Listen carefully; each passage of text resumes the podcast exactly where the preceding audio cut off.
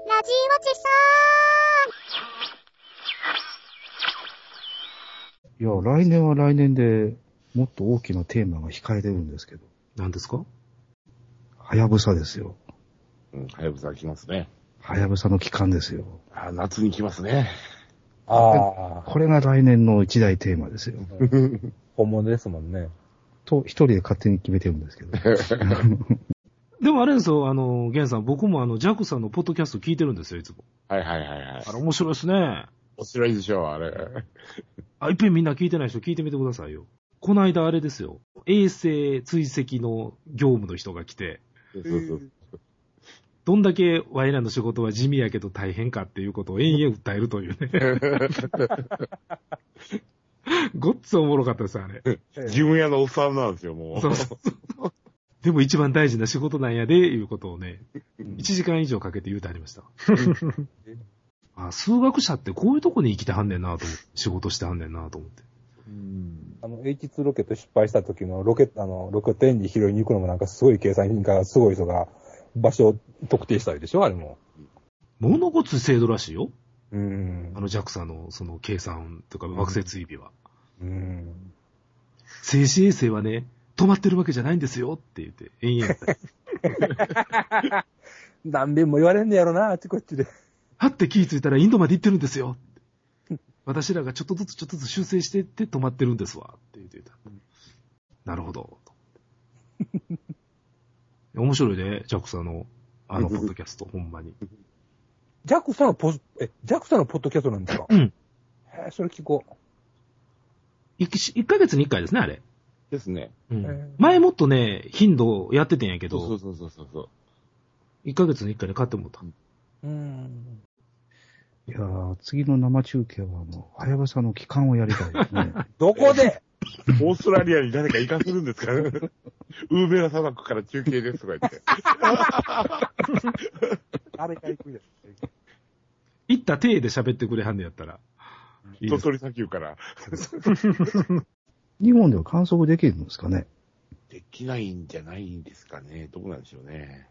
とな、井戸が井戸やからまあ、無理やわな。それこそ南半球行かんと無理でしょうね。まあ当然生中継はニコニコでやるでしょうけどね。うん。なるほどね。でもかっこいいですね、はやぶさとかいう名前ね。ねあの、菊一号は笑いましたけどね。菊一号ってな、な、なんで菊ってつけたんかっていうのがね、申請とか。不思議だなぁと。いや今回のイカロスもどうかなと思いますけど ね。燃やすんかよ、最初っからみたい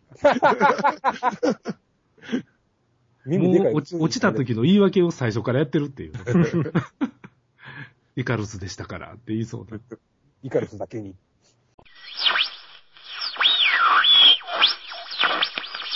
はい。じゃあ、こんにちは。立ってるし。普通が。もう、ジャクサといえば、ゲンさんじゃないですか。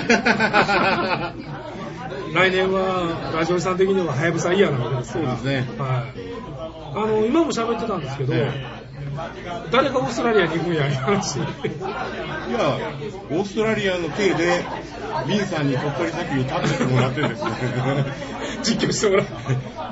で、パソコンを持っていただいて、あニコニコの中継を見ながら、今、はやぶさが降りてきましたっていうふうに、 あ、鳥取砂丘行かなくていいじゃん。そこはやっぱり砂漠でしょ。外の空気を吸いながら。あれ、しても、本当に日本国内ではえ、カプセルの、こうカプセル投下の工場は見られない。多分見られないですね。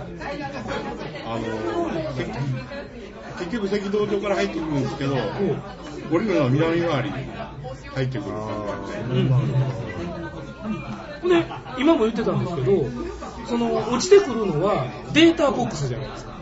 採取したものがカプセルカプセルですよね。ファイルさんはどうなっちゃうんですか思いつきますよ。あ、燃え尽きちゃうんですか、やっぱり。ほそれも一つの実験になってて、うほうほうあのーまあ、小惑星とかが地球に衝突するときのほう。実験の体なんですあ、よ。そうなんですか。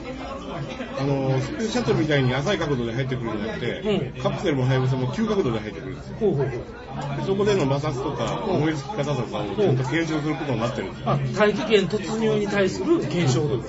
おー。それも急遽決まった実験ですね。小籔さん、かわいそうですね。川辺さん、本当だったら火星に行くはずだったんですよ。ああ、それが言ってたあれか。スイングバイでそうそう火星に行っちゃうというでももうそこまで持たないだろう。持たないおーエンジンがもう全然ダメなんで、その辺が3年の余裕がなかったんですね。ああ、なるほどね。えっと、あれはこの間 JAXA のマンスリートーク聞いてたら、はイオンエンジンはいはいなんですよね。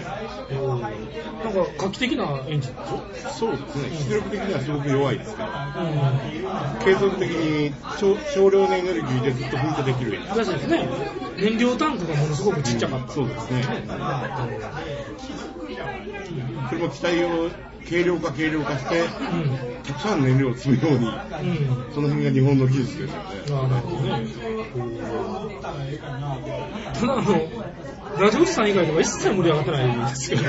そうですかそれはネットラジオ界隈でっていう話でしょ。そうです、そうです。だから、盛り上がってるのは2チャンネルの科学板とか、はい。ニコニコ動画ですよね。ああ、あと JAXA マンスリートークだけですよね。そうですか。はやぶさかわいそうやな。燃え尽きちゃうんか。